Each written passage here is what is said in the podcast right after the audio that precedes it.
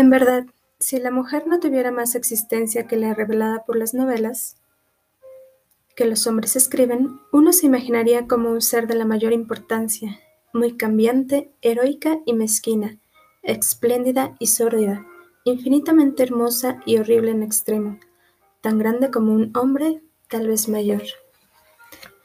Ninguna muchacha pudo haber caminado hasta Londres y esperar en las puertas de los teatros y abrirse camino hasta el empresario sin hacerse violencia y sufrir una angustia quizás irracional, porque la castidad puede muy bien ser un fetiche inventado por ciertas sociedades por razones desconocidas, pero no por eso menos inevitable.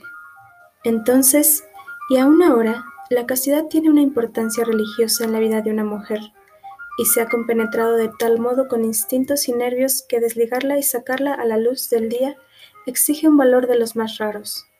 Vivir una vida libre en Londres en el siglo XVI tiene que haber significado para una mujer que era también un poeta y un dramaturgo una tensión nerviosa y un dilema que bien pudieron matarla.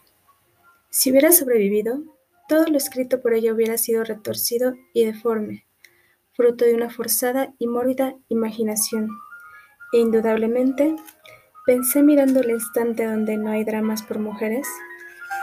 Su obra hubiera, hubiera salido sin firma. Seguramente hubiera buscado ese refugio.